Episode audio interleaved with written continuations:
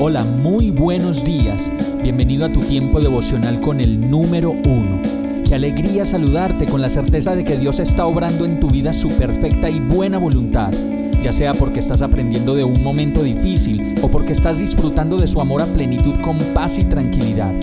Llegó la hora de tomar tu Biblia, pues de seguro Dios te va a hablar, te va a reconfortar y lo mejor de todo, te va a dar las respuestas que estabas buscando. ¿Qué esperas? Vamos, súbete de una vez en este pequeño pero eterno vuelo devocional con destino al cielo.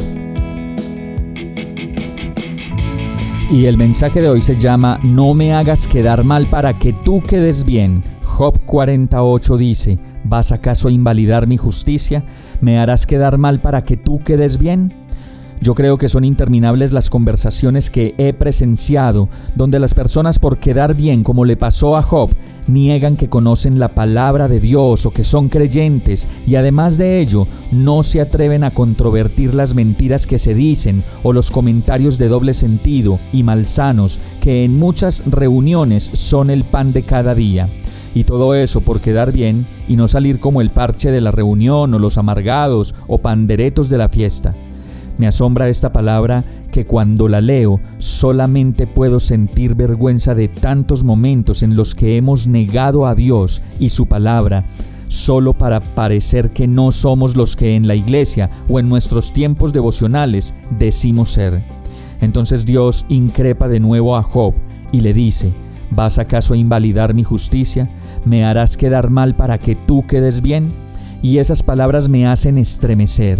Estamos llamados a no avergonzarnos de la fe, de nuestra creencia, de nuestro Padre Celestial y su gran amor. Estamos llamados a no avergonzarnos de decir que Dios hizo un milagro en nuestras vidas y que si estamos acá es porque ha sido Dios quien nos ha permitido llegar hasta este lugar. Vamos a orar. Perdona, Señor, mi insensatez, mi temor y sobre todo mi hipocresía, pues solo por complacer a las personas que me rodean te niego, te escondo y no me permito hablar de ti. O más bien decir que no estoy de acuerdo con lo que se dice porque hay un Dios, pero no, no lo hago, no lo he hecho, Señor, y te pido perdón. Sé que hay muchas cosas más de que avergonzarme, pero menos de ti. Por eso te pido que me ayudes, me enseñes y me afiances más en la fe y no me permitas con ello negarte nunca más. Agradecido oro a ti, seguro de recibir tu perdón y nuevas fuerzas y determinación para seguir adelante contigo sin avergonzarme. En el nombre de Jesús. Amén. Hemos llegado al final de este tiempo con el número uno no te detengas, sigue meditando durante todo tu día en Dios, descansa en Él, suelta los remos y déjate llevar por el viento suave y apacible de su Santo Espíritu. Solo compártelo con quien lo necesite y ames. Hoy, de la mano de Dios, todo será un gran día.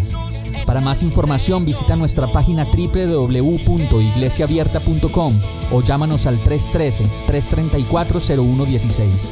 Oramos y rogamos para que cada día te enamores más de Dios y para que no pares de pasar todo tu tiempo con el número uno